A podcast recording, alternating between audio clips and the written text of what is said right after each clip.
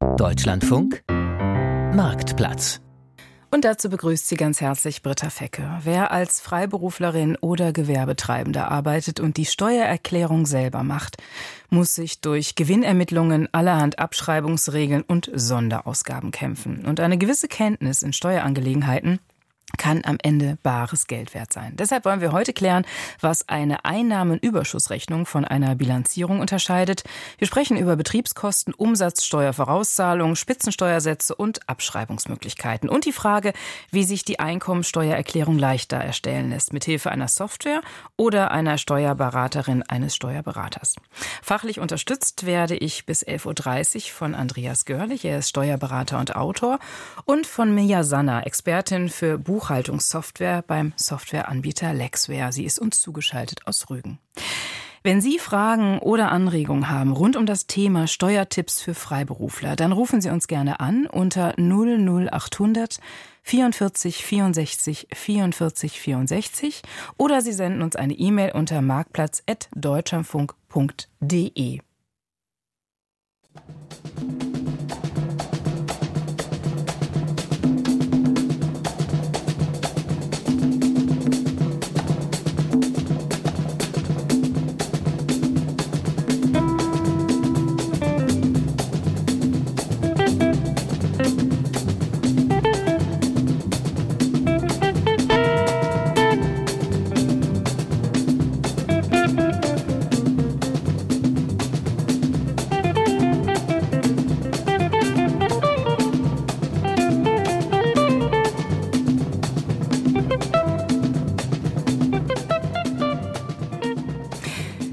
Herr Görlich, Sie haben unter anderem den Ratgeber Steuern aber lustig geschrieben. Und da stellt sich mir tatsächlich die Frage, ob es möglich ist, lustig und Steuern in einen syntaktisch sinnvollen Zusammenhang zu stellen.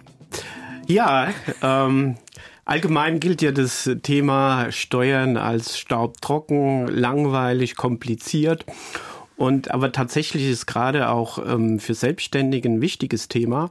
Und mir war es einfach ein Anliegen zu sagen, hey, das Thema Steuern ist für dich wichtig und habe es versucht, auf eine andere Art äh, darzustellen. Das heißt, ähm, die ganzen Thematiken ähm, irgendwie mit, mit äh, interessante Rechtsprechung mit, mit äh, witzigen Illustrationen äh, darzustellen, so dass auch ein Steuerleihe einen Zugang zum Thema hat. Mhm. Das heißt, Sie haben also ein kompliziertes und vielleicht doch sehr trockenes Thema versucht, etwas amüsanter darzustellen. Genau, das ist sozusagen meine Mission, diese staubtrockene Welt der Steuerparagraphen ja für einen Steuerlaien verständlich und unterhaltsam statt bierernst sozusagen darzustellen. Frau Sanner, Sie haben ja mit äh, verzweifelten ähm, Freiberuflern und Gewerbetreibenden hin und wieder zu tun, weil Sie arbeiten im Support für eine Buchhaltungssoftware. Da geht es wahrscheinlich oft um technische Fragen, aber gibt es auch fachliche Verständnisschwierigkeiten, die äh, bei Ihnen häufiger auftauchen? Ja, wir haben natürlich ganz viele verschiedene Themen, die die Leute so beschäftigen. Das kommt immer auf die Größe des Unternehmens an. Aber was wir vermehrt feststellen, ist, dass die Leute viele Fragen zu innergemeinschaftlichen Warenverkehr haben. Durch die Globalisierung haben viele Leute jetzt ähm, Waren, die sie auch ins Ausland verschicken, über irgendwelche Marktplätze und so weiter. Und da gibt es oft Fragen zu, wie muss ich das versteuern? Ist das innergemeinschaftlicher Erwerb? Ist das eine Ausfuhrlieferung? Es gibt ein neues One-Stop-Shop-Verfahren, worüber man sich registrieren kann. Und das ist dann schon ein bisschen höhere Sache, ne? aber da fragen viele Leute zu nach, denn das lässt sich schnell einrichten, so ein Online-Shop. Aber was hinten dran hängt, ist dann manchmal doch ein bisschen schwieriger. Wir wollen vielleicht das Feld erstmal von, von hinten aufrollen und ähm, ganz zu Beginn klären, wie unterscheidet sich eigentlich der Freiberufler vom Gewerbetreibenden? Selbstständig sind die ja alle, oder irre ich mich da, Herr Görlich? Genau, also ähm, der Selbstständige ist sozusagen der Überbegriff und das Finanzamt kennt äh, drei selbstständige äh, Tätigkeiten. Ähm, das ist einmal der, der Freiberufler, der Gewerbetreibender und dann haben wir auch noch den Land- und Forstwirt. Aber den wollen wir sozusagen als Exoten ein bisschen ausschließen und ähm, konzentrieren uns auf den Freiberufler und, und Gewerbetreibender. Äh, was bin ich aus Sicht des Finanzamts? Also der typische Freiberufler ist zum Beispiel der Rechtsanwalt, der Steuerberater, der Ingenieur, der Arzt. Äh, typische Gewerbetreibende ist der Handwerker, der, der Einzelunternehmer, der, ähm, der Gastronom. Ja. Ähm, der Freiberufler ist sozusagen gekennzeichnet, dass er seine Tätigkeit durch, durch eigene Leistung und, und geistige äh, Leistung erbringt, äh, wohingegen beim, beim Gewerbetreibender im Vordergrund steht der Einsatz von Maschinen, von Waren, von Kapital. Ähm, Im Gesetz ist es definiert, wer Freiberufler ist. Das steht also im Einkommensteuergesetz. Ähm, da gibt es tatsächlich äh, die Katalogberufe, da steht drin, Freiberufler ist, wie schon gesagt, der Arzt, der Bauingenieur, der Steuerberater. Und dann gibt es noch die katalogähnliche Berufe, das heißt, ähm, es gibt durch Rechtsprechung ist festgestellt worden, dass zum Beispiel der Bausachverständige ist ähnlich äh, zum, zum Bauingenieur und deshalb auch Freiberufler ist. Und dann gibt es noch die, die Tätigkeitsberufe, die durch ihre Tätigkeit äh, freiberuflich tätig sind. Das ist zum Beispiel, wenn man schriftstellerisch tätig ist, wenn man künstlerisch tätig ist, äh, wissenschaftlich tätig ist, unterrichtend tätig ist. Ja? Die Abgrenzung äh, Freiberufler, Gewerbetreibender ist oft nicht ganz einfach in der Praxis. Ja? Und ähm, dann kommt es halt wirklich auf die Tätigkeit an. Und ähm, das ist aber liegt an einem selbst sozusagen, dem Finanzamt, das relativ relativ mundgerecht vorzubereiten, was man ist, um die Entscheidung zu bekommen, bin ich Freiberufler der Gewerbetreibende. Wenn ich jetzt ähm, irgendwo dazwischen bin, was wäre denn steuertechnisch günstiger für mich? Ja, ähm, also fangen wir mal so an. Ähm, grundsätzlich hat der Freiberufler, die Gewerbetreibenden die gleichen steuerlichen Pflichten. Ja? Äh, er muss Belege sammeln, er muss Belege aufbewahren, äh, er muss den Gewinn ermitteln, ähm, er muss Steuererklärungen machen und letztlich auch Steuern ähm, äh, zahlen. Ähm, Im Detail unterscheidet sich dann. Der Freiberufler hat den Vorteil, dass er keine Gewerbesteuer zahlen muss, dass er immer die, die einfache Buchführung machen darf, die Einnahmenüberschussrechnung und er darf bei der Umsatzsteuer die sogenannte Ist-Besteuer in Anspruch nehmen. Das heißt, er muss erst Umsatzsteuer abführen, wenn wirklich Geld von den Kunden auf das Konto kommt. Das sind die Vorteile vom Freiberufler und natürlich möchte man dann sagen, naja, ich möchte gern Freiberufler sein, weil Gewerbetreiber habe ich vielleicht Nachteile. Aber wenn man mal genauer hinschaut, relativieren sich so die, die Nachteile vom Gewerbetreibender. Zwar muss ähm, der Gewerbetreibende Gewerbesteuer zahlen, die, die zahlt er an die Gemeinde. Aber es ist so, dass ähm, die Gewerbesteuer anrechenbar ist bei der Einkommensteuer. Äh, an einem Beispiel wird es vielleicht verständlich, ähm, wenn der Freiberufler ein Einkommen von 40.000 hat, dann muss er ungefähr 10.000 äh, Euro Steuern zahlen. Äh, der Gewerbetreibende hat auch ein Einkommen von 40.000, müsste eigentlich auch Einkommensteuer zahlen in Höhe von 10.000. Da darf er aber die Gewerbesteuer, die er an die Gemeinde gezahlt hat, vielleicht in dem Fall 3.000 anrechnen. Statt die, die 10.000 Einkommensteuer muss er nur 7.000 zahlen. Also er zahlt zahlt im Prinzip betragsmäßig gleich, ja, er zahlt aber Einkommensteuer und Gewerbesteuer. Ne? Es klingt aber so, als äh, hätte er etwas mehr Aufwand, weil ich hörte das auch doppelte Buchführung. Genau. Doppelt klingt irgendwie nach auch doppeltem Aufwand. Äh, ja, das steckt im Namen. Doppelte Buchführung ist doppelt so viel aufwendig. Äh, das heißt auch Bilanzierung, aber da haben wir auch eine Erleichterung für die meisten Gewerbetreibende. Und zwar muss der ähm, Gewerbetreibende erst doppelte Buchführung ausführen, äh, bilanzieren finanzieren, äh, wenn sein Umsatz ähm, über 600.000 ist oder sein Gewinn über 60.000.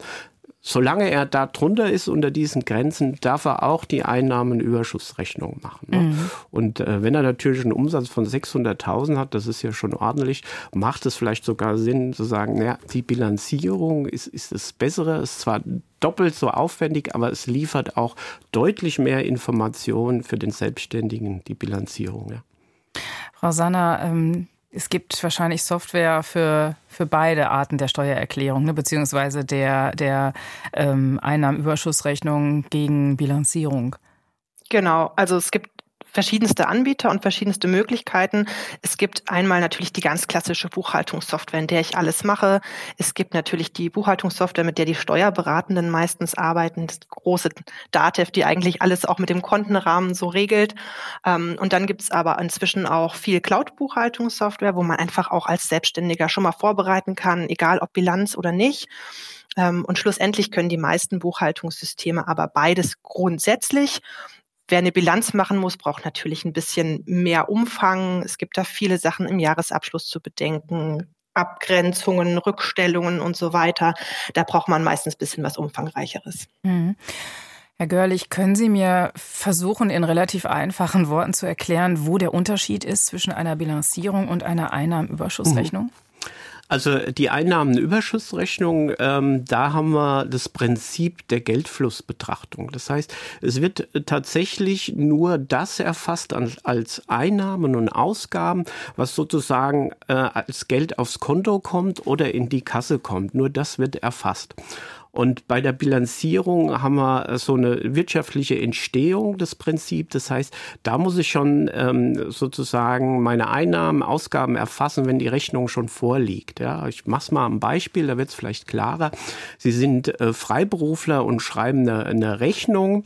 Äh, die Rechnung schreiben Sie jetzt im Februar und äh, die Rechnung wird im März bezahlt. Und als Freiberufler machen sie die Einnahmenüberschussrechnung. Ähm, und das heißt, ähm, die Einnahme wird bei Ihnen in der Einnahmenüberschussrechnung erst erfasst mit Zahlung im März. So bilanzieren Sie, dann stellt sich es anders dar. Da, da müssen Sie die Rechnung schon, wenn die Leistung erbracht wurde und die Rechnung gestellt wurde, in unserem Beispiel im Februar schon als Einnahme erfassen. Und dann, wenn die Zahlung kommt, ähm, ist die Zahlung zu erfassen. Sie haben vorher eine, eine, Forderung erfasst, der Buchungssatz, wenn ich das sagen darf, Forderung an Erlöse. Und dann mit Zahlung haben wir einen Geldeingang und es erlicht sozusagen die Forderung. Und Sie sehen schon, an den Buchungssätzen haben wir schon zwei äh, gegenüber einem beim Ein, äh, bei der Einnahmenüberschussrechnung. Und das erklärt das auch den Namen so, die doppelte Buchführung so ein bisschen. Das ist aber auch der Grund, warum kleine Handwerksbetriebe oft äh, an, an die Grenze ihrer ähm, Möglichkeiten kommen. Ne? Wenn sie also noch lange nicht das Geld überwiesen äh, auf dem Konto sehen, aber das, ähm, das Geld eigentlich schon abführen müssen. Ne? Das ist schon ein Thema, das ist mhm. richtig, äh, dass ich teilweise dann schon Geld versteuern äh, muss, obwohl äh, sozusagen ähm, das Geld vom Kunden noch nicht auf dem Konto ist. Ähm, aber da haben wir auch eine, was die Umsatzsteuer zumindest betrifft, eine, eine großzügige Regelung. Ähm, auch der Handwerksbetrieb kann die sogenannte Ist-Besteuerung bei der Umsatzsteuer in Anspruch nehmen. Das heißt, der muss erst die Umsatzsteuer in Anspruch, äh, abführen, wenn das Geld auch auf dem Konto ist. Mhm. Ja. Wo wir schon so oft von Umsatzsteuer sprechen, es gibt ja verschiedene Steuersätze, 7 oder 19 Prozent. Wann wird denn was angewandt? Ähm, also der Regelsatz ist 19. Der, der kommt grundsätzlich zur Anwendung. Dann haben wir äh, Themen, meistens ist das äh, für Ware, die den, den, den äh, Lebensbedarf betrifft, die, die äh, Grundnahrungsmittel. Äh, Bücher sind 7%, Nahrungsmittel sind äh, 7%. Ähm, Blumen sind 7%. Ja, also grundsätzlich 19. Es gibt Ausnahmen 7%. Das ist auch im Gesetz geregelt, äh, wer das machen kann. Ähm, wir haben teilweise 0%, zum Beispiel ähm, der der Arzt muss auf seine Leistungen ähm, keine Umsatzsteuer zahlen. Da geht es aber auch wieder die Unterscheidung. Ist es eine Heil Heilbehandlung? Ist er als Schönheitschirurg tätig? Äh, macht er eine Schönheitsbehandlung? Dann sind wir wieder im normalen Steuersatz 19 Prozent. Also das Thema Umsatzsteuer 19,7 und das ist immer wieder ein Thema in der Praxis und äh, teilweise äh, sehr verwirrend. Ja. Jetzt haben Sie der Steuer, hm, ja, der, der, der, Gesetz, genau, der Gesetzgeber hat ja auch genau da immer die Möglichkeit, ähm, da ein bisschen nachzusteuern. Deswegen hatten wir diese eine Absenkung mal auf 16 und 5 Prozent und diesem Jahr jetzt die 0 Prozent auch ganz neu auf Photovoltaikanlagen. Also nochmal ein Anreiz, sich die zu besorgen. Dadurch hat der Gesetzgeber eben auch Möglichkeiten über diesen Steuersatz ähm, regeln zu können. Über Steuern, Steuern. Hm. Ja. Im Grunde kann man so sagen. Ähm, jetzt hatten Sie ja gerade eher über Waren gesprochen, aber was ist mit der Sopranistin, die ja auch eine Rechnung hinterher schreibt nach dem Bachabend? Ähm, nimmt die 7% oder 19%? Also da wären wir bei 7 Prozent. Ah, und warum? Ja, weil sie künstlerisch tätig ist. Mhm. Ja, da ist auch äh, in der Praxis gibt es oft einfach nicht äh, nur äh, schwarz und weiß, sondern muss man genau äh, gucken, was es macht. Auch, auch der, der Journalist, ja, ähm, äh, macht eine Auftragsarbeit oder die Moderatorin. Ähm, das ist dann auch immer schwer abzugrenzen. Äh, haben wir 19 Prozent oder 7 Prozent? Da muss man wirklich auf, auf die Leistung gucken. Ja. Oder ist es vielleicht sogar steuerfrei bei bei einer, ähm, bei einer künstlerischen Tätigkeit für ein Opernhaus, das eventuell so eine Steuerbefreiung vorliegen hat, gibt es auch die Möglichkeit, solche Sachen steuerfrei zu haben. Da, da muss man wirklich gerade bei solchen Grenzfällen genau auf den einzelnen Fall gucken. Ne? Ich sehe schon, es bleibt, äh, es bleibt kompliziert und es bleibt dann doch sehr speziell. Die Frage ist tatsächlich, wie kämpft man sich durch so eine ähm, ja, Einkommensteuererklärung. Wie erstellen Freiberufler und Gewerbetreibende ihre Steuererklärung? Mithilfe einer Software, mithilfe eines Steuerberaters oder mit der intensiven Lektüre von Fachliteratur? Ich habe vor der Sendung mal ganz kurz nachgefragt. Meine Steuererklärung äh, erstelle ich schon seit vielen Jahren selbst, indem ich die Belege in ein Excel-Formular eintrage, damit auch die Summierung vollständig ist und dann die Summen bzw. Details äh, per Copy-Paste in ein vorgefertigtes Word-Template übernehme. Dieses äh, Word-Template habe ich schon seit vielen Jahren erstellt und aktualisiere das einfach Jahr für Jahr. Äh, nur im Sonderfall, wenn es um besonders komplizierte oder außer der Reihe spezielle Themen geht, wie zum Beispiel, wenn es um Immobilien geht, dann kontaktiere ich vorher einen Steuerberater, spreche das entsprechend ab und lass mir dann dort Hilfe zukommen, ähm, beziehungsweise lass ihn bestimmte Teile selbst auch machen. Aber in der Regel bin ich auf diesem Weg sehr gut gefahren, die Steuererklärung auch selbst durchzuführen. Ich arbeite als selbstständige Journalistin und ich habe zu Beginn meiner Selbstständigkeit auf den Tipp eines Kollegen hin mir eine Steuerberaterin gesucht, die mich einfach mal beraten hat, wie man denn so eine Einnahmenüberschussrechnung, wie es so schön heißt, selber machen kann. Und dann hat die mir eine ganze Reihe von Tipps gegeben und ist es so mit mir durchgegangen, was ich da machen muss. Und äh, daraufhin habe ich mich da dann selber eingearbeitet und es tatsächlich auch viele Jahre selber gemacht Inzwischen bin ich verheiratet und habe jetzt doch einen Steuerberater, mache das Prinzip aber immer noch, also dass ich alles so vorbereite, als würde ich selber machen. Und ich finde es insofern auch gut, weil ich dadurch einen total guten Überblick habe, was eigentlich ich einnehme, was ich an Ausgaben habe und vieles einfach besser vielleicht durchschaue, als wenn ich immer nur alles in einem Karton sammeln würde und dann meiner Steuerberaterin oder meinem Steuerberater geben würde. Herr Görlich, wie viele Menschen kommen denn zu Ihnen mit dem Karton, dem berühmten, und knallen Ihnen das hin und sagen so, hier mach, ich zahle dafür, halt's mir vom Hals? Immer weniger. Ne?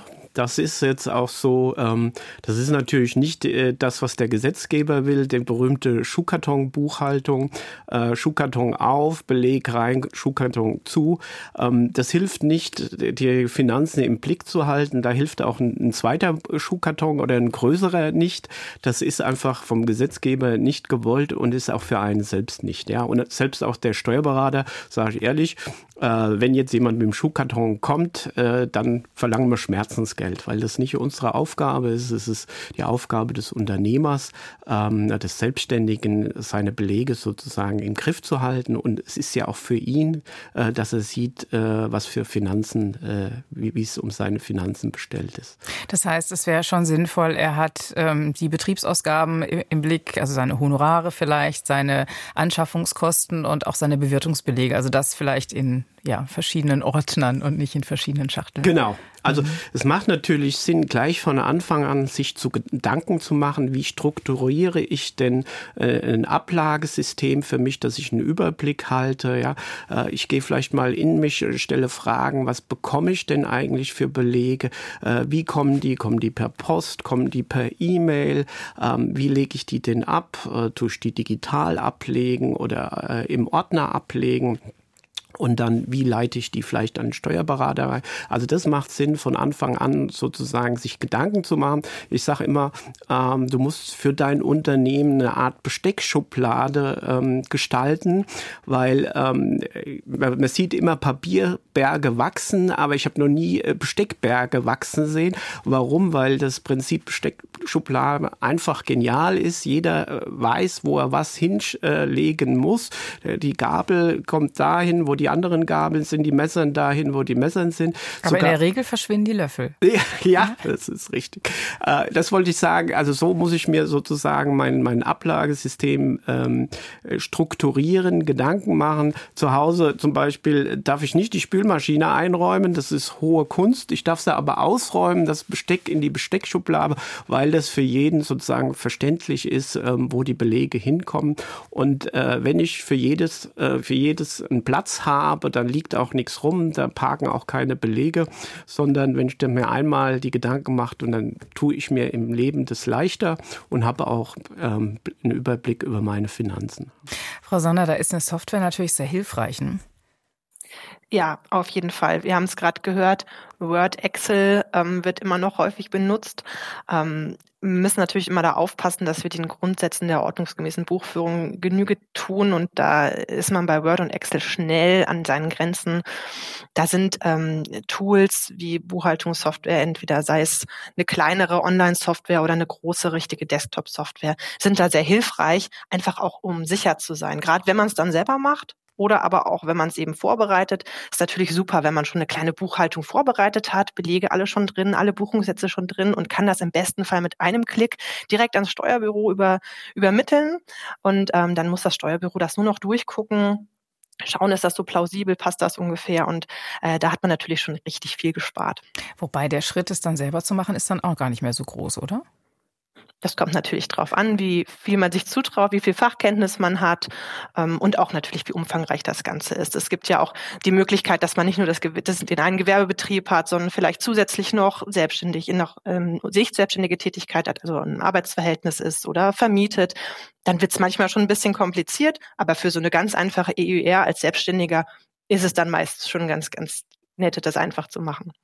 Steuertipps für Selbstständige. Bei dem Thema bleiben wir auch und werden es vertiefen mit äh, dem Schwerpunkt Abschreibung im zweiten Teil des Marktplatzes gleich nach den Nachrichten. Umsatzsteuer, Sonderabschreibung, Betriebsausgaben. Steuertipps für Selbstständige ist das Thema heute im Marktplatz. Ich darf Ihnen zur zweiten halben Stunde nochmal meine Gäste vorstellen. Das ist Mia Sanner, Expertin für Buchhaltungssoftware. Sie ist uns zugeschaltet von Rügen und Andreas Görlich, Steuerberater und Autor. Wenn Sie Fragen haben zu dem Thema, rufen Sie uns gerne an unter 00800 44 64 44 64. Wir haben uns gerade ja über die verschiedenen Steuerarten unterhalten und wollen uns jetzt ein bisschen vertiefen mit der Abschreibung beschäftigen. Ähm, da bin ich auf sehr spannende Wörter gestoßen bei der Lektüre. Einmal die langlebige Anschaffung, aber auch das abnutzbare Anlagegut. Sie, Sie, Sie lachen schon, Herr Görlich. Das gehört alles irgendwie zum Thema Abschreibung. Dann lassen wir uns doch mal eins nach dem anderen ja, durchexerzieren. Was kann ich alles abschreiben? Ähm, spontan fällt einem natürlich das Arbeitszimmer, der Arbeitsraum, das Arbeitsgerät an, aber auch Pkw.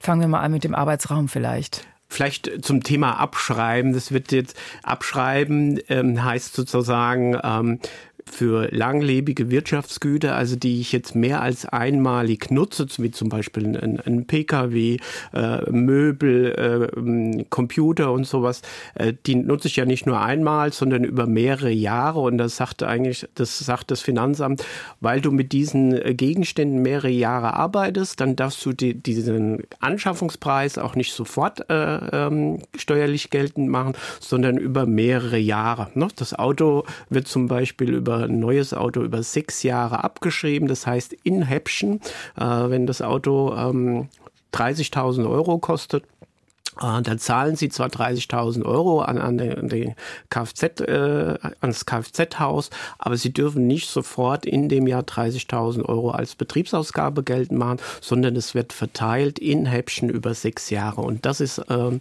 sozusagen der Begriff Abschreibung. Also auch wenn der Wagen zwischendurch geschrottet wird oder der PC ausgetauscht werden muss. Äh Dann äh, haben wir äh, teilweise eine, eine, ich sag mal, eine Teilwertabschreibung, so nennt sich das. Das heißt, dann äh, kommt er aus dem Betriebsvermögen raus, dann wird natürlich der Restwert äh, dann abgeschrieben. Ja, das ist mhm. richtig. Aber man muss so unterscheiden äh, zwischen Betriebsausgaben, laufenden Betriebsausgaben wie, wie Miete, ähm, äh, wie, äh, wie ähm, Telefonkosten und das darf ich natürlich in, äh, sofort abschreiben. Aber diese langlebige, die ich über mehrere Jahre nutze, da haben wir das Thema äh, Abschreibung. Ansonsten sind es normale äh, Betriebsausgaben, die sofort äh, absetzbar sind. Ja. Wir haben einen Hörer zugeschaltet, Herr Kemmer. Ich glaube, bei Ihnen geht es auch um eine langlebige Abschreibung, oder? Ja, einen schönen guten Morgen. Guten Morgen. Ähm, wir haben uns überlegt, wie wir in diesem Jahr unsere äh, Mobilität verändern und auch die Kosten senken. Und äh, wir haben bisher zwei Autos, ein privat genutztes und ein ähm, äh, gewerblich genutztes oder freiberuflich genutztes. Äh, und dieses freiberuflich genutzte haben wir abgeschafft und wollen das ausschließlich mit unserem privaten Auto jetzt ähm, alle Fahrten bewerkstelligen. Das Problem ist einfach, Bisher war es ganz einfach. Das gewerblich genutzte Autos waren Leasingverträge, Kraftfahrzeugsteuer, alles, das lief auf den Namen meiner Partnerin. Das war auch relativ einfach abzusetzen. Bei einem privat genutzten Auto ist das ja etwas komplizierter, besonders weil das nicht meiner Partnerin gehört. Und jetzt war die Frage, was tun? Müssen wir ein Fahrtenbuch führen? Sollen wir das Auto, soll ich das Auto an sie verkaufen? Oder welche anderen Gestaltungsoptionen gibt es, damit das möglichst unkompliziert ist und ohne Steuerberater läuft? Weil das ist der zweite Ansatz. Wir versuchen alles ohne Steuerberater hinzubekommen. Ja, dann frage ich mal den Steuerberater, was er dazu sagt, Herr Görlich. Also wenn Sie es natürlich unkompliziert haben wollen, ähm, dann können Sie für die betriebliche Fahrten, die Sie machen, mit dem, ich sag mal jetzt Fremdauto, wenn es jetzt nicht dem Unternehmer gehört, über 30 Cent äh, abs abschreiben äh, pro gefahrenen Kilometer. Das ist das Einfachste.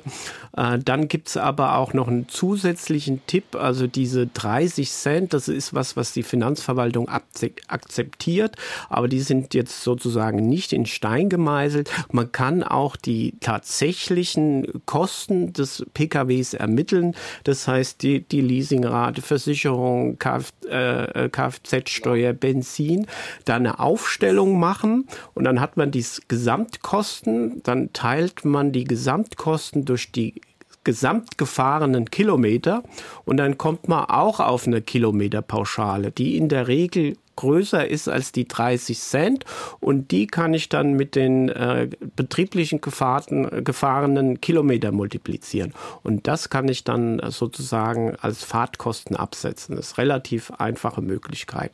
Ähm, statt jetzt irgendwie hin und her zu verkaufen, was sehr aufwendig ist, ähm, ja. Ja, vielleicht eine Rückfrage noch dazu. Wie weise ich das denn nach? Denn alle Rechnungen oder so etwas? Also stelle ich eine Rechnung an meine Partnerin Nein. für, dies, für die Sie, Sie machen einfach, so. eine Excel-Aufstellung mit allen Kosten. Das heißt ja. jetzt die Leasingrate, die, die Versicherung, äh, die, die genau. Benzinkosten, genau. alles aufstellen und natürlich die entsprechenden Belege. So, jetzt haben Sie eine Summe gezogen, ich sage jetzt mal, ähm, durch, ähm, Sie haben äh, Gesamtkosten in diesem Jahr für das Auto von 10.000 Euro und Sie sind äh, äh, 10.000 Kilometer gesamt gefahren, also betrieblich und privat. Und jetzt teilen Sie die 10.000 Euro durch 10.000 Kilometer. Das heißt, wir, wir haben sozusagen eine Pauschale von einem Euro und dann setzen Sie die, die betrieblichen Kilometer äh, an, mal einen Euro. Und äh, okay. wenn Sie das alles nachweisen haben, dürfte es keine Probleme geben. Okay, das hilft mir. Dann ist es ja relativ einfach und unkompliziert und äh, dann machen wir das auch so. So kann okay. auch das Steuerrecht sein. Ja, ich hoffe. Das ist, äh, es ist viel Mühe. Also ich habe auch Steuerberatungsprogramme genommen, schon alles Mögliche. Dann haben wir Steuerberater gehabt und dann habe ich mir angesehen, was da alles gemacht wird. Und nach einer gewissen Anzahl von Jahren bekommt man so eine Routine, dass man sagt, man traut sich das zu. Und selbst wenn man mal 50 Euro einen Beleg vergisst, ähm, Steuerberater sind ja sehr teuer, äh, dann steht das in keiner Relation dazu. Gut, so handhaben wir das und ähm, ja, und zum Thema Ablage kann ich nur noch sagen, Sie haben es ja gesagt, strukturierte Ablage. Wir haben eine chaotische Ablage. Wir scannen alles und Wege alle wiederfinden und sortieren. Also wir sind nicht gezwungen, da Kategorien zu bilden und umzusortieren, sondern letztendlich alle Belege in wie ein chaotisches Lager ähm, äh, in eine Kiste zu tun und trotzdem haben wir eine Struktur da drin und können jederzeit äh, nach Rubriken das auswerten. Sehr schön, das ist natürlich vorbildlich eine Möglichkeit. Ähm, es gibt tatsächlich auch, weil wir das Thema hatten, äh, Schuhkarton. Ne, der, der tatsächliche Schuhkarton ist natürlich beim Finanzamt und auch beim Steuerberater unbeliebt. Aber so wie Sie sagen, es gibt sozusagen elektronische Programme, elektronische, ähm, ich sage, das ist der elektronische Schuhkarton. Und dann können Sie wirklich, wenn Sie Belege scannen, ähm, dort hochladen. Sie können direkt von Portalen wie Amazon Amazon eins und eins äh, diese Belege genau. ähm, äh, sich absaugen lassen, so dass sie in elektronischen Schuhkarton alle Belege haben und äh, toll suchen können. Da gibt es eine Suchfunktion und das ist das Schöne, diese ganzen Belege können einfach dann dem Steuerberater übergeben werden. Also der freut sich dann äh, über diese schöne Ablage, über diese schönen Schnittstellen, die es gibt und honoriert es dann auch mit einem Preisabschlag. Hm. Ja, okay. Herr Kemmer, Schönen Dank für die Antwort. Ja. Ich danke Ihnen für die Frage und weiter gute Fahrt. Ähm, Frau Sanner, Sie haben ja auch gerade zugehört, es ging sehr oft um Einscannen. Ähm, ist das auch die Möglichkeit, die Sie empfehlen bei Ihrer Software? Wird das eingescannt oder wird das noch händisch eingegeben? Nee, genau. Bei uns äh, kann man alles mit einer mobilen App zum Beispiel einscannen oder man nimmt genau so eine Software, wie der Herr Görlich das gerade angesprochen hat, die einem die ganzen Belege auch aus anderen äh, Portalen raussaugt und kann man sie direkt in unser Programm reinholen, reinziehen und dann direkt auch verbuchen. Das ist dann nämlich der zweite Schritt, habe ich wollte ich auch gerade ansetzen dran. Nicht nur, ich gebe die ganzen gescannten Belege mal an Steuerberater oder ich kann es auch einfach so machen, ich nehme die ganzen gescannten Belege und nehme mir ein schlaues Buchhaltungsprogramm, das mir vielleicht sogar Vorschläge macht, Buchungsvorschläge, die ich nur noch kontrollieren muss. Oder ne, nehme nehm mir die, die einzelnen Kategorien und, und buche das Ganze einmal selber durch die Belege durch. Dann kann ich immer noch sagen, gut, ich habe es gebucht und gebe die Buchung an Steuerberater weiter. Oder eben ich mache den Schritt weiter und sage, jetzt habe ich ja eigentlich alles gebucht, mache ich es auch gerade selber. Mhm. Wir haben ja gerade über die Erstattung von Fahrtkosten gesprochen. Es ging um mein Auto. Man hat ja gehört, Herr Kemmer hat auch aus dem Auto angerufen. Wie mache ich das denn, ähm, weil ja viele doch umsteigen auf Fahrräder, E-Bikes? Kann man da auch ähm, Kilometerpauschal abrechnen? Ja, das äh, funktioniert auch. Ja, die, diese Kilometerpauschale ist sozusagen äh, unabhängig ähm, von Verkehrsmitteln. Mhm. Ja. Das heißt also, Benzin oder eigene Kraft ist dann egal. Ja. Und das Rad kann sich. Ja, also wenn ich die Pauschale ansetze, dann kann ich nicht nochmal Benzin oder irgendwas ansetzen. Mhm. Aber mittlerweile ist es auch so, der E-Bike äh, wird ja auch steuerlich gefördert, ähm, ist äh, ein interessantes Modell. Mhm. Ähm, sozusagen die Kosten kann ich auch absetzen, wenn ich das betrieblich nutze. Mhm.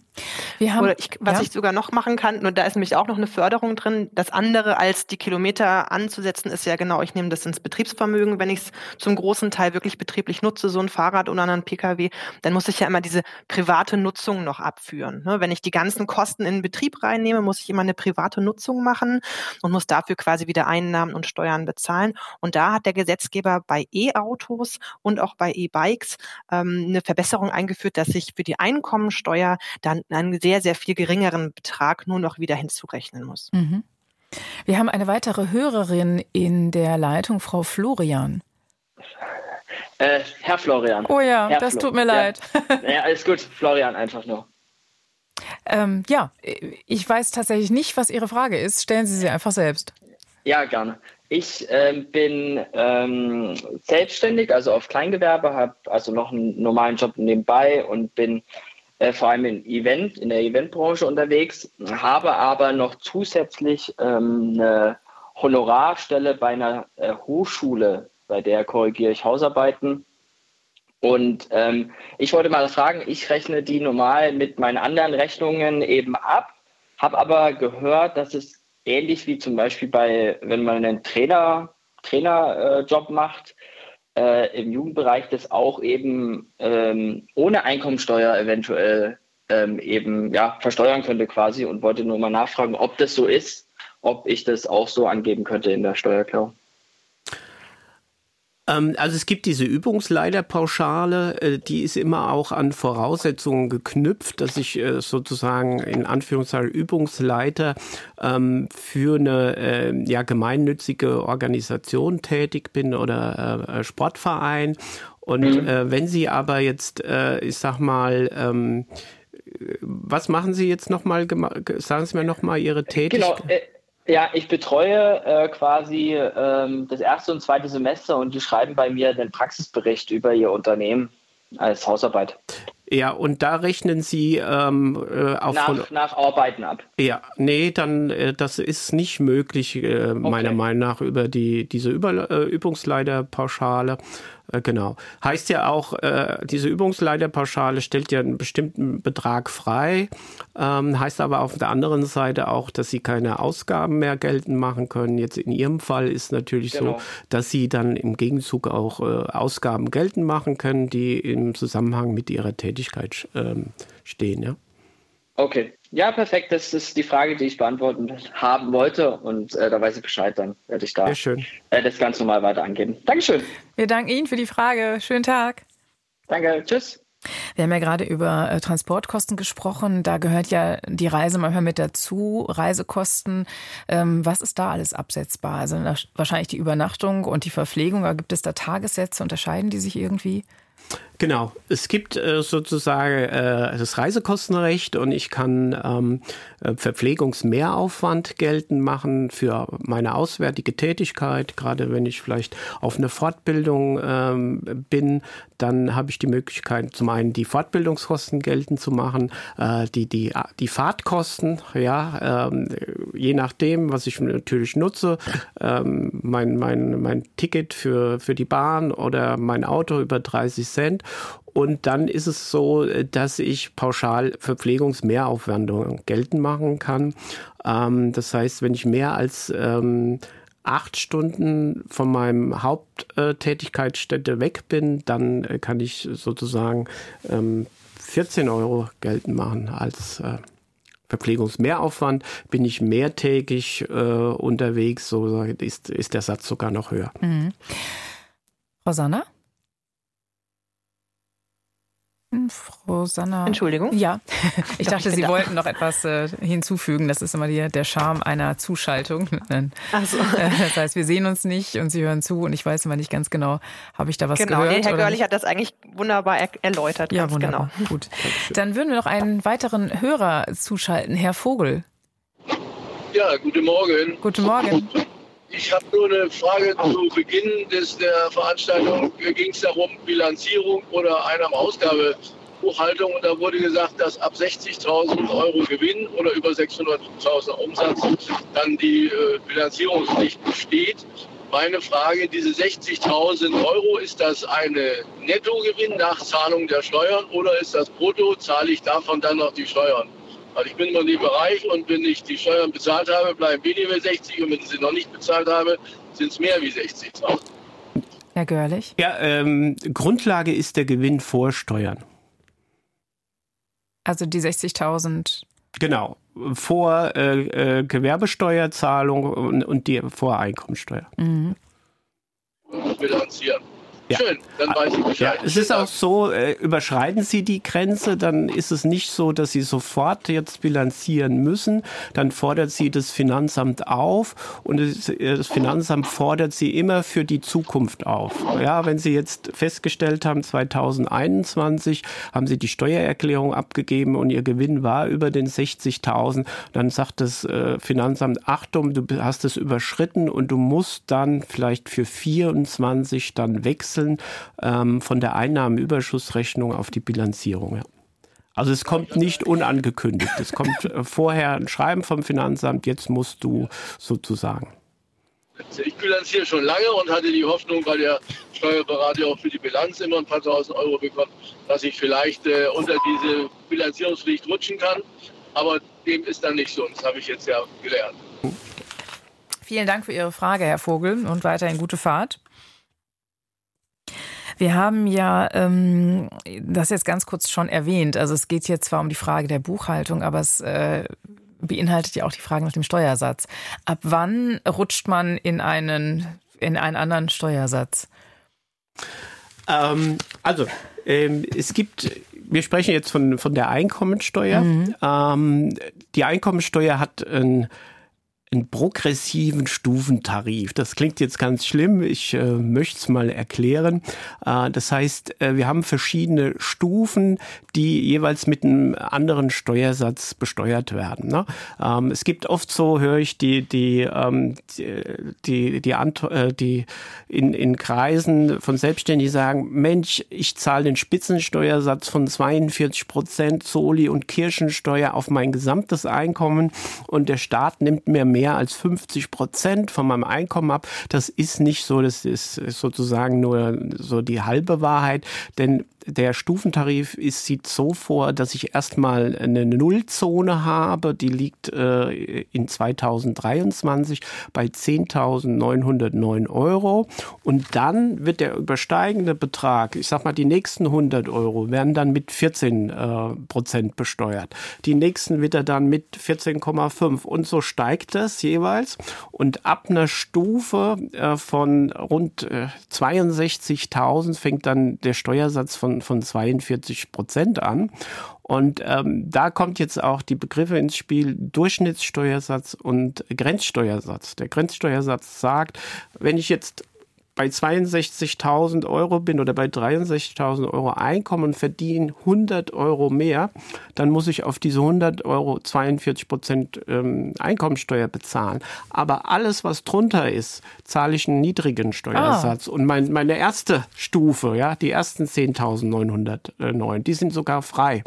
Und äh, so erklärt sich das äh, der Begriff Grenzsteuersatz und Durchschnittssteuersatz, weil ich zahle nicht auf mein gesamtes Einkommen, auf meine 63.042 Prozent, sondern nur auf den obersten Einkommensanteil. Der untere Anteil ist teilweise steuerfrei. Dann wird äh, mit, mit 14, 15, äh, 20, 25 besteuert.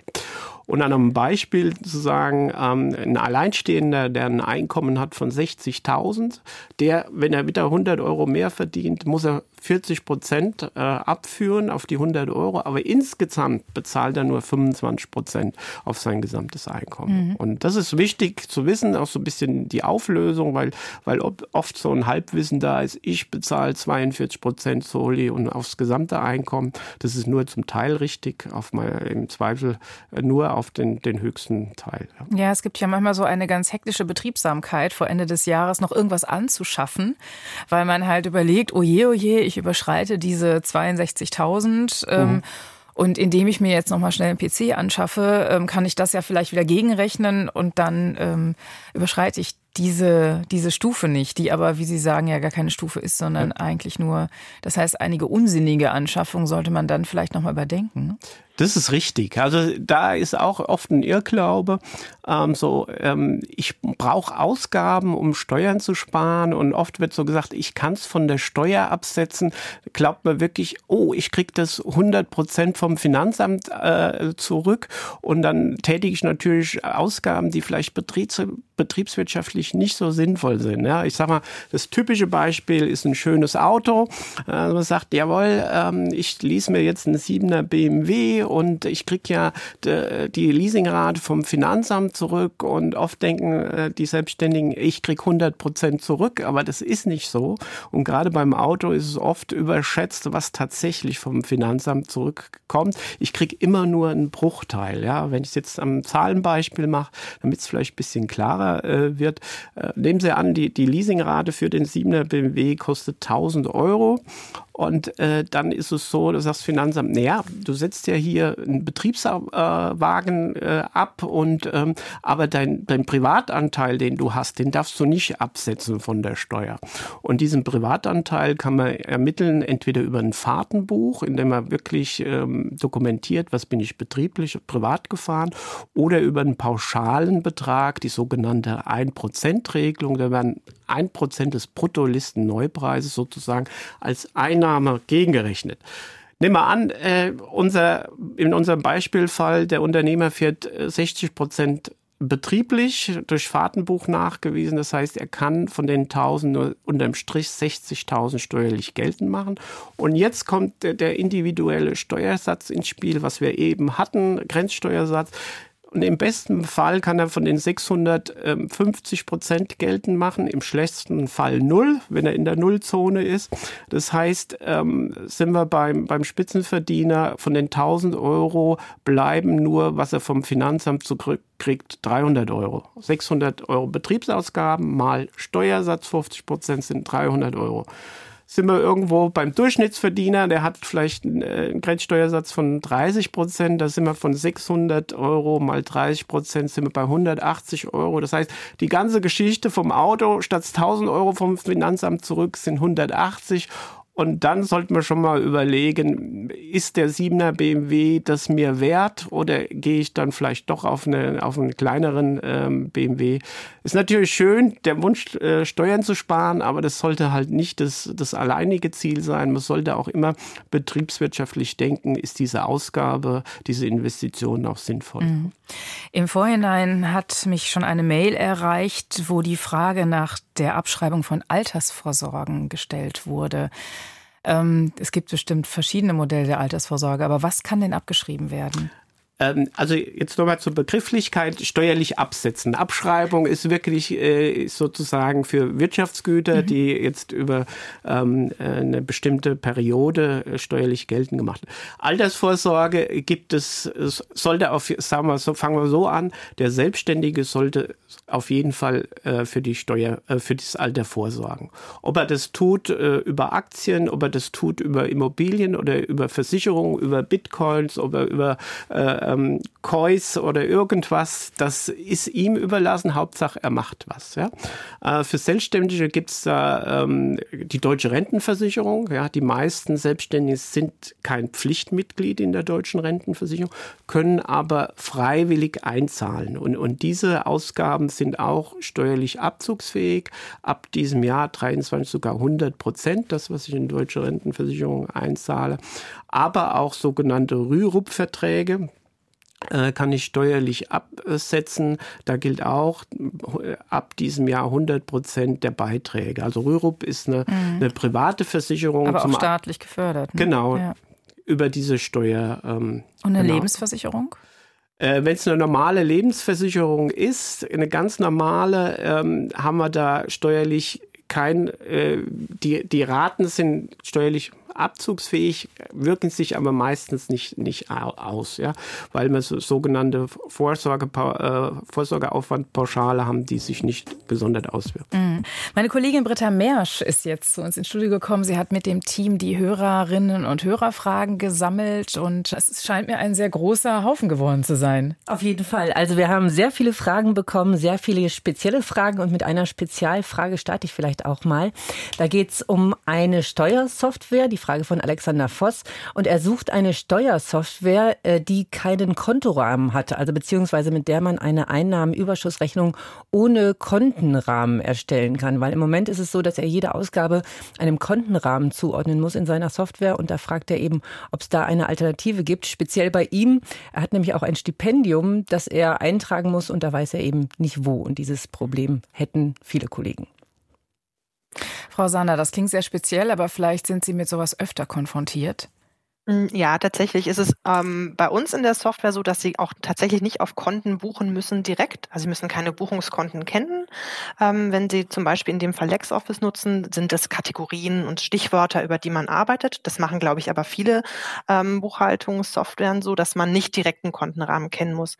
Es gibt aber natürlich so Sachen wie Stipendien, die einfach bewertet werden müssen. Ein Stipendium kann verschiedenste, das weiß Herr Görlich sicherlich auch, verschiedenste Bewertungen haben. Sind sie steuerfrei, sind sie nicht steuerfrei, sind sie überhaupt in dem freiberuflichen oder dem gewerblichen Kontext als Einnahme zu betrachten oder sind die eventuell außerhalb anzusehen? Ähm, und das sind so Sachen, die kann eine Buchhaltungssoftware einem schlussendlich nicht abnehmen, denn so eine steuerliche Bewertung kann ein Steuerberater oder aber auch direkt das Finanzamt machen. Das sage ich auch ganz vielen, die bei uns kommen und fragen, im Zweifelsfall kann man immer auch mal kurz das Finanzamt anrufen und sagen, hey, ich habe hier das und das Stipendium und ich bin mir echt nicht sicher. Und wie diese eine Sache man bekommt in dem Fall jetzt keine rechtssichere Antwort, da muss man dann anfragen oder schriftlich und so.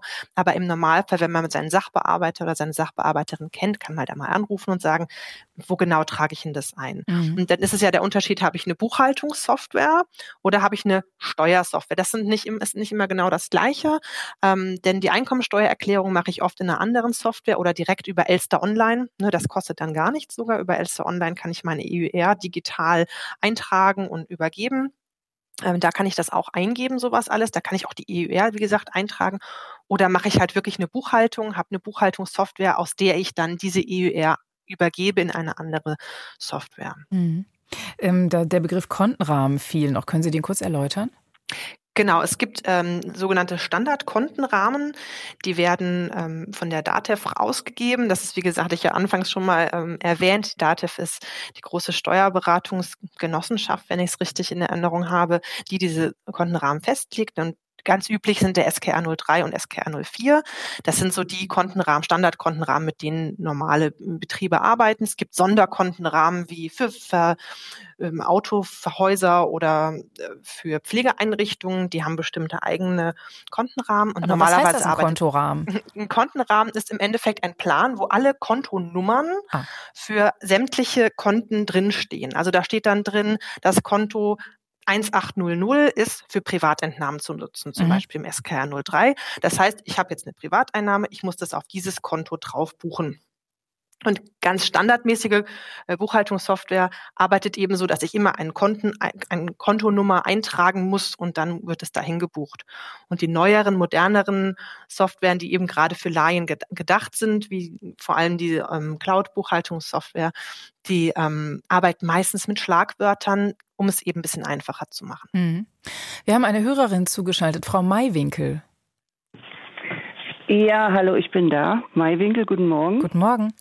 So, mein Problem ist folgendes. Ich bin selbstständig künstlerisch tätig, gehe demnächst in Rente, werde aber meine selbstständige künstlerische Tätigkeit fortführen. Äh, bei meinen Antragsbemühungen ähm, war dieser Fall erstmal etwas äh, unbekannt bei Renten. Äh, in den Beratungsgesprächen und in den Broschüren ist das nicht aufgeführt.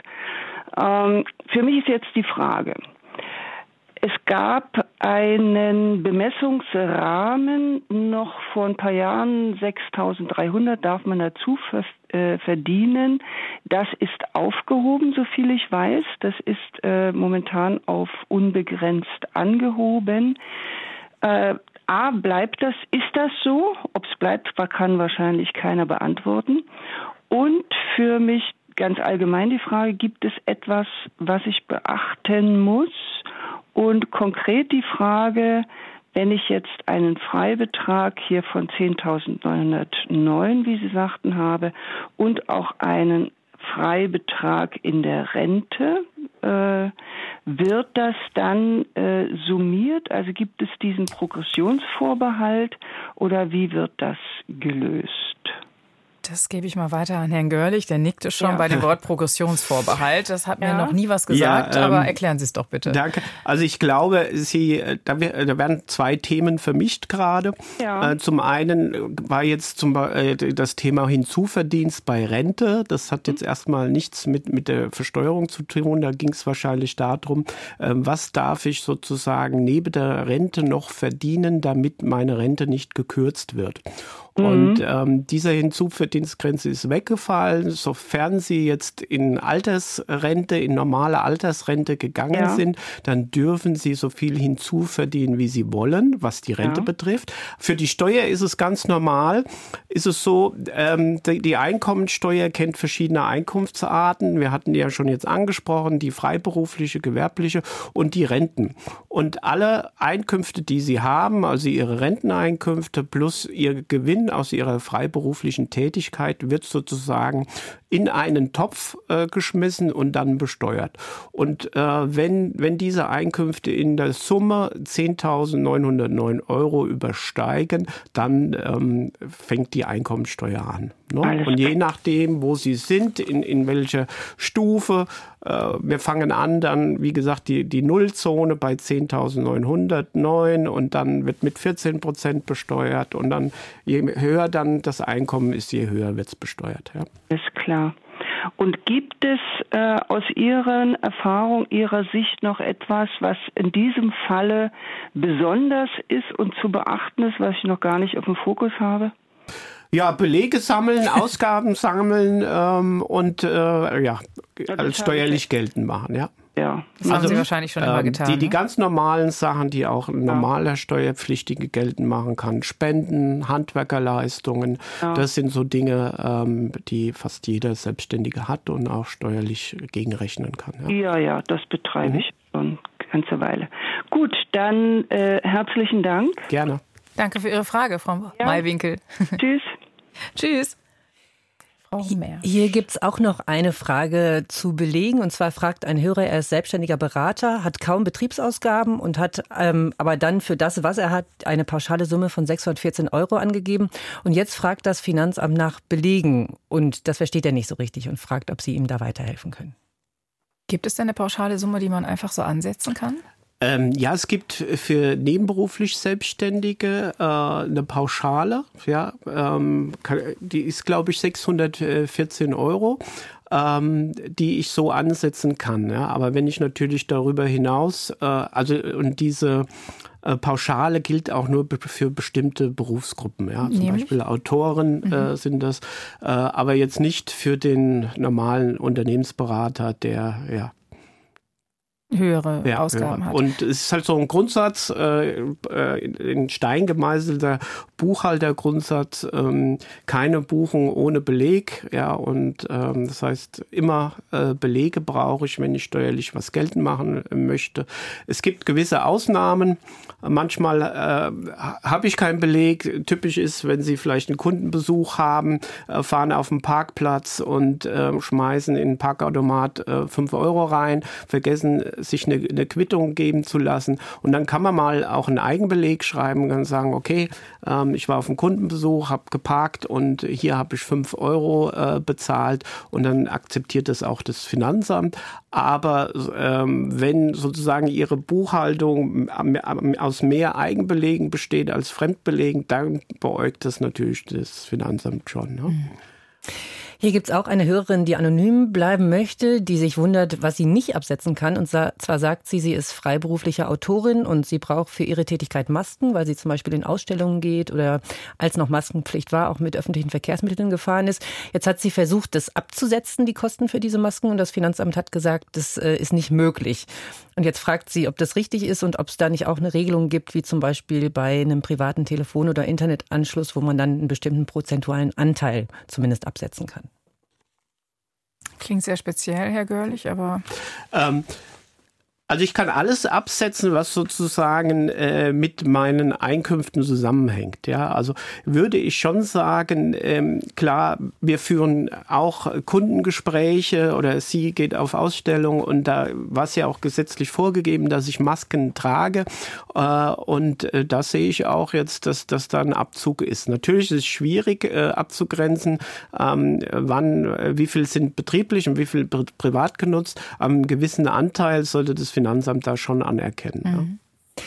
Hier würde ich auch immer empfehlen, wie eben schon gesagt, mit dem Finanzamt auch einfach mal zu sprechen. Das, mhm. Damit habe ich ja. wirklich gute Erfahrungen gemacht. Ein Widerspruch kann man ja bei sowas einlegen. Man kann aber vorher auch mal anrufen und sagen, hier, das ist mir jetzt nicht ähm, ab, also das durfte ich nicht abziehen, aber ich habe das doch aus dem und dem Grund. Und normalerweise sagen die dann, na stellen Sie einen Widerspruch und begründen Sie das und dann geht das auch. Viele Leute haben so ein bisschen Angst, oh Gott, das Finanzamt schreibt mir und irgendwas erkennen sie nicht an oder so. Und ich rate wirklich dazu, einfach offen mit dem Finanzamt zu kommunizieren. Damit habe ich wirklich wirklich gute Erfahrungen gemacht. Da hat man manchmal ein bisschen eine Hürde vor, aber viele Dinge lassen sich dann auch ganz einfach klären. Ja, die Hürde erklärt sich, glaube ich, auch an der Schriftform und an der, äh, an der Form der Ansprache, die ja wenig einladend klingt, aber in Ihren Büchern empfehlen Sie es auch, Herr Görlich. Ne? Also einfach mal hingehen oder anrufen. Genau, ich will da noch was ergänzen. Ähm, ich will sagen, der Finanzbeamte ist jetzt nicht von Natur aus böse, ja, und es ist auch nicht der, der, natürliche Feind des Steuerpflichtigen. Finanzbeamten sind auch nur Menschen, erfüllen eine wichtige Funktion, dass äh, im Staat sich keiner an seinen steuerlichen Pflichten vorbeimogelt.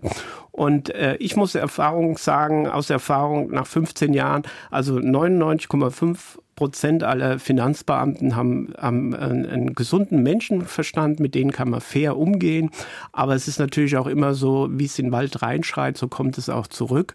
Ähm, das sollten Sie halt dann, wenn Sie mit dem Finanzbeamten sprechen, wenn Sie mit dem fair umgehen, dann kriegen Sie auch eine Behilfsbereitschaft zurück. Und Sie müssen immer dran denken, der Finanzbeamte ist nicht für den gesamten Wust der Steuerparagraphen verantwortlich.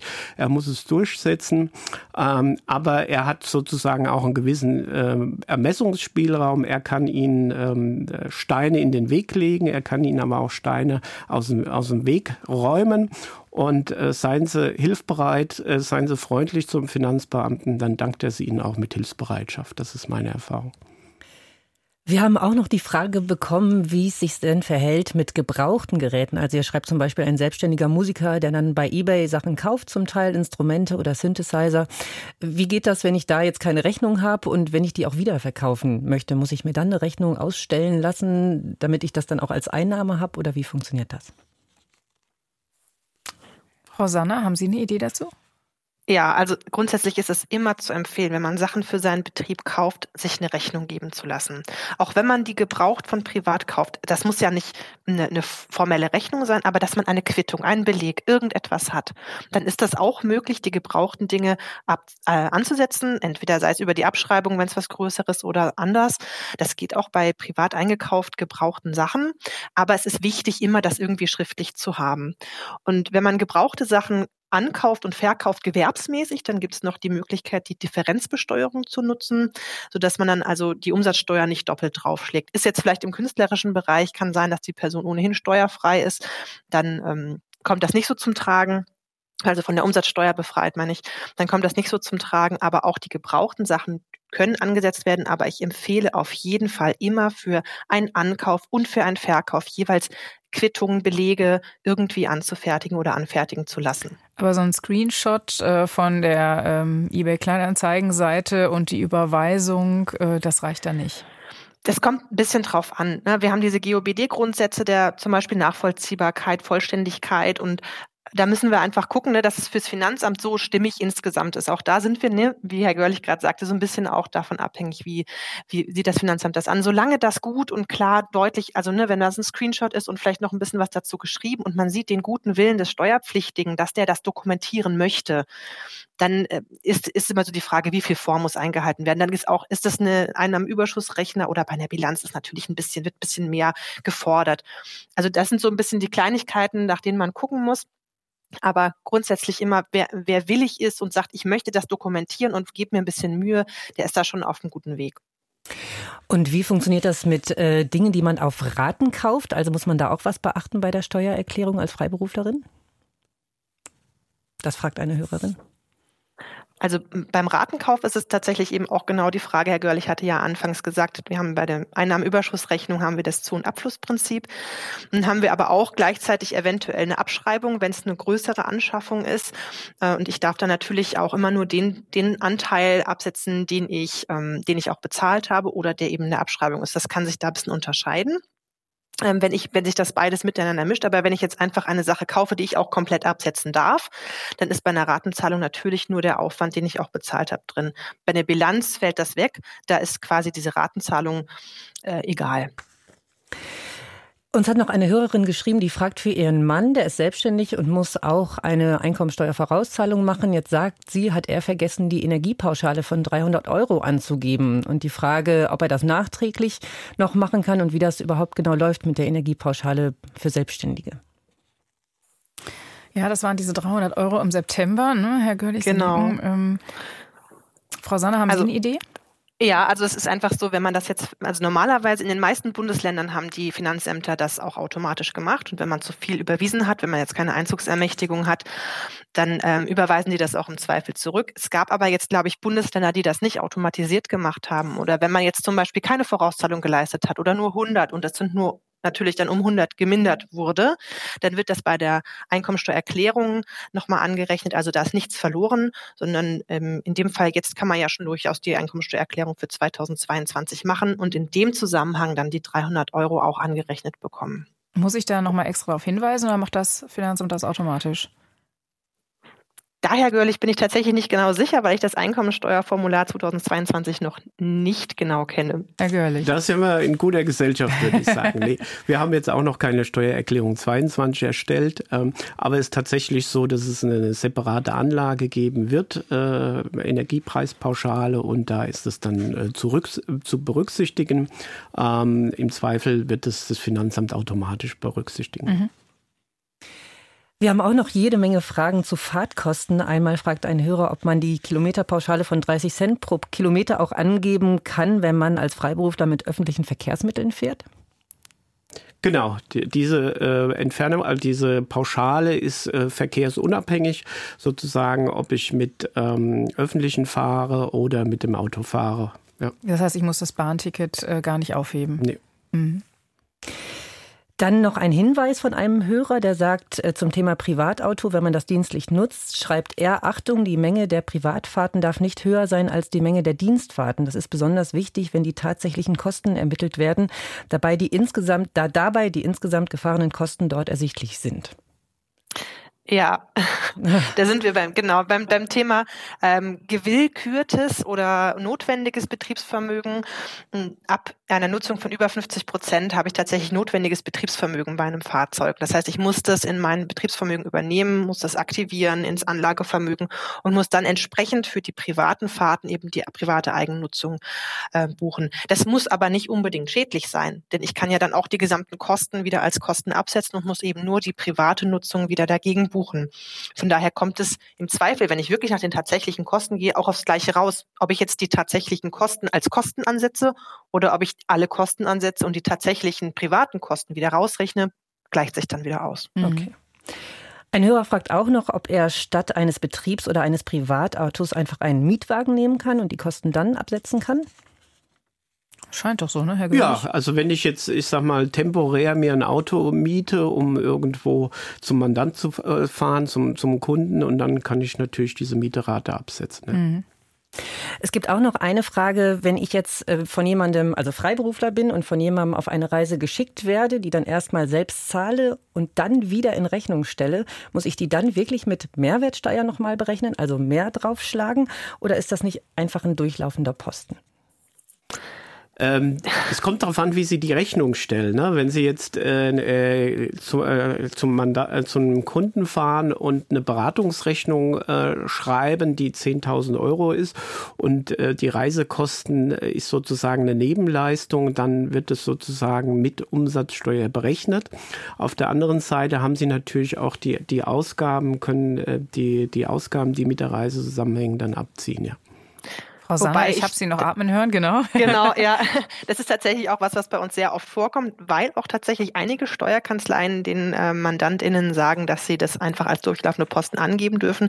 Das ist tatsächlich manchmal möglich, ne, wenn ich ähm, Ausgaben auf Rechnung und für Kosten dieses Auftraggebers habe. Also wenn auf der Rechnung jetzt der Auftraggeber draufsteht und nicht ich selber, dann ist sowas möglich. Das ist aber bei Reisekosten selten der Fall. Meistens buche ich ja dann doch selber das Hotel, gerade wenn ich die Kosten erstmal selber trage. Und dann darf ich das nicht einfach als durchlaufenden Posten buchen, sondern ich muss die Ausgaben ähm, als Ausgaben, darf ich sie ansetzen mit Vorsteuern, wie der Herr Göllich das auch gerade gesagt hat, und muss dann aber natürlich auch die äh, Reisekosten, die in Rechnung auch wieder als Einnahmen nehmen. Aber das ist tatsächlich sehr häufig ähm, ein Irrglaube, den aber anscheinend auch einige Steuerkanzleien mitvertreten, dass ich die Dinge einfach als durchlaufende Posten durchlaufen lassen kann. Mhm. Das heißt also, ähm, meine Hotelrechnung, die ich habe von 100 Euro. Die stelle ich jetzt meinem Auftraggeber in Rechnung oder schlage ich bei diesen 100 Euro noch 19 Prozent drauf bei der Rechnung? Wenn das eine Nebenleistung ist, wie Herr Görlich gerade gesagt hat, ne, dann ist ja die 19 Prozent nochmal drauf. Aber ich habe ja in den 100 Euro 7 Prozent Vorsteuern drin. Das mhm. ist in dem Fall ein bisschen ungünstig für mich. Mhm. Na klar. Mhm. Aber wenn ich selber zum Beispiel jetzt eine Leistung, die mit 7% ist, habe, dann gleicht sich ja wieder aus. Mhm, verstehe.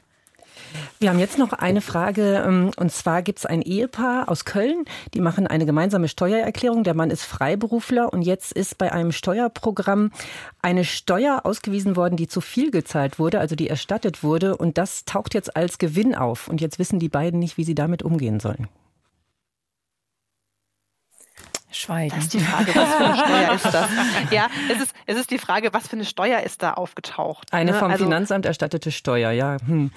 ja, genau. Und da, wir, haben, wir haben ja vorhin schon drüber gesprochen, was für verschiedene Steuern es gibt. Wenn ich eine Einnahmenüberschussrechnung mache, dann werden die Umsatzsteuern auch als Ausgabe, also die Umsatzsteuern, die ich ans Finanzamt abführe, als Vorauszahlung, als Ausgaben gebucht und die Erstattung entsprechend als Einnahmen. Deswegen würde ich mal vermuten, dass diese Person das als Umsatzsteuer zumindest gebucht hat. Ob es das ist oder nicht, sei mal dahingestellt. Aber wenn eine Umsatzsteuer erstattet wird vom Finanzamt und ich eine Einnahmenüberschussrechnung mache, dann ist das auch tatsächlich wieder eine Einnahme in dem Jahr, in dem die Umsatzsteuer mir erstattet wurde. Mhm. Bei der Einkommensteuer nicht.